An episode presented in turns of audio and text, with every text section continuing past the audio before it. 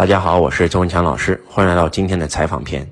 今天呢，周老师刚刚接受了国内最著名的一个杂志的采访，相信在不久的将来，大家都能够通过这个杂志的封面人物看到周老师的创业故事。这个杂志已经办了二十多年了，采访过中国所有最著名的企业家。啊，不管是我们熟知的马云先生，还是史玉柱，还是牛根生，还是雷军，还是柳传志，还是张瑞敏，就是所有的那些创业家都曾经上过这个杂志。那其实以前的周老师是不会接受任何的媒体和记者采访的，因为我觉得我要拿这个时间去服务我的学生，我要拿这个时间去研发我的课程，我要拿这个时间去跟我的团队在一起，去帮助他们提升业绩，帮助他们提升收入，让他们都能够通过追随周老师买房买车。我就觉得采访这件事是一件很浪费时间的事儿，包括以前周老师去捐希望小学也好。不管是呃疫情的赈灾也好，给孩子们捐图书馆、捐图书也好，很多时候都是拒绝掉了采访，因为我觉得在浪费时间。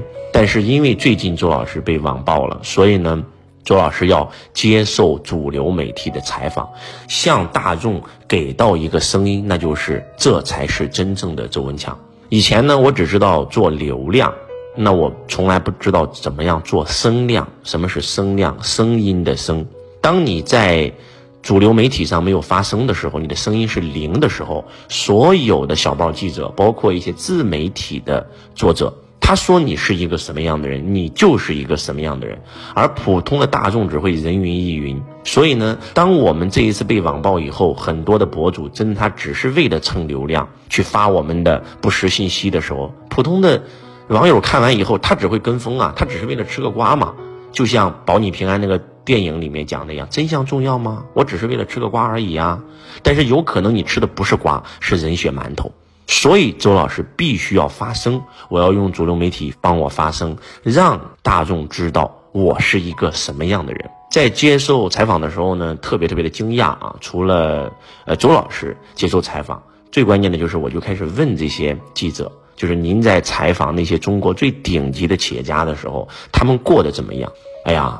就是这个时候，记者就开始给我讲这二十多年，他作为记者去采访这些中国最顶级的创业者，真的，一个老板比一个老板更惨，一个老板比一个老板更加的辛苦，真的就是为了创业，然后呢，牺牲自己所有的时间，牺牲自己所有的身体健康，一心把事业，把所有的精力都扑到了自己的事业上。啊，每天只睡两三个小时，但是有时候真的辛辛苦苦建立的所有的一切，可能就因为一个人的无良的一个报道，可能就会摧毁他的所有一切。他们给我讲了一个故事，让我特震撼。中国最顶级的，曾经卖啊口服液的一家企业，做的非常非常好，一年随便在那个年代就做几十个亿了啊！就因为一篇报道说，有人因为喝了你们家的口服液，喝死了。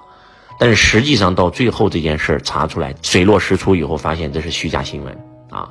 是那个老汉本身就得了病，然后呢，在死之前被竞争对手买通，喝了他家的口服液，拍了个照片，打赢了官司，啊，官司赢了，但是这个企业也断崖式下滑，濒临破产。所以做企业真的太难了。我突然想起了，就是当年我看到那个大败局啊，就有时候你公司的一个员工。可能就会把你辛辛苦苦搭建几十年的企业给你推倒了，或者说是你的一个普通的顾客，或者说根本连认识都不认识你的，只是想写一篇你的虚假新闻来勒索你钱的，只是因为你没有给钱，或者说就是因为你的同行他觉得你做好了，你抢了他的流量，所以有时候真的做人难，做企业更难。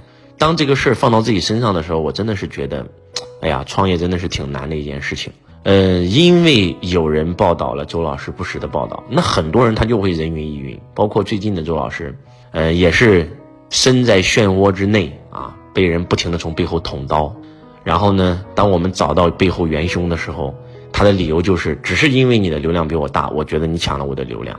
其实这个时候我有两个选择，一是去把他给这个可以这样讲，就是起诉他啊，他这个是已经是犯罪了。那是要承担刑事责任的，把他送进去。二呢是宽容他，就是让我最难受的是，当周老师把他放了的时候，他跟别人讲说，为什么我敢去搞这个人，就是因为这个人善良，我知道这个人善良，不会把我怎么样。你们知道，当我听到这句话的时候，我的心在滴血呀。我的心就仿佛被万箭穿心一样的疼。我特别渴望讲一句：人善就真的应该被人欺吗？就是真的就是因为觉得你善良，你好欺负，我就可以给你泼脏水，我就可以要挟你，我就可以敲诈你。这个世界真的就是这样的吗？那如果是这样的话，我为什么还要善良呢？但是我真的我忍不住，我想象一下，如果我真的把他给告了，他进去以后判个三年五年，他的孩子怎么办？他的父母怎么办？他的企业就完了。我又有有点于心不忍，就是，哎呀，那个感觉特别特别难受，我无法用语言来表达我此时此刻的心情。我不知道，我突然不知道我应该如何去做了。如果说一味的忍让。善良，那你可能会被更多的人欺负。但是如果说你真的把这个人给送进去了，我觉得我一定会后悔，我觉得我的良心一定会受谴责。我觉得如果是这样的话，一个坏人这样对我们，我们也这样对他，那我们不也变成坏人了吗？我们跟他们有什么区别呢？所以最近周老师特别特别的难受，特别特别的伤心。就那个伤心是，不是说你没本领？别人欺负你，你没办法，你只能忍着挨打，你得立正。是咱有这个实力，是咱可以不用被他欺负，可以把他轻轻松松的送进去。但是咱不能，就那种感觉揪心呐，就是突然之间，周老师仿佛有点理解那些坏人了，理解那些曾经是好人，他后来变成坏人的人。就看《三体》的时候，特别不能理解叶文洁。为什么要把地球的坐标发给三体人，让三体人来进攻地球？为什么他要说啊，这个消灭人类暴政，世界属于三体？就那个时候不理解，就觉得你这样做太过分了。但是现在有时候就觉得他是不是可能就是被人伤害的遍体鳞伤以后，他对人类这个物种已经丧失了信心了呢？就是你越往上接触，你越发现。就真的有很多人，他太坏了，他坏到超乎你的底线，所以我不知道应该如何做选择。我相信，我还是要保持这颗赤子之心吧。但是呢，我觉得如果再有人这么做，我应该交给公司的法务，我应该不参与这件事儿。应该，嗯，有些事儿不能让它变得没有任何的成本。如果违法变得没有任何的成本的话，那很多人都会去违法。所以我挺矛盾的。亲爱的网友们，你们觉得我应该怎么做呢？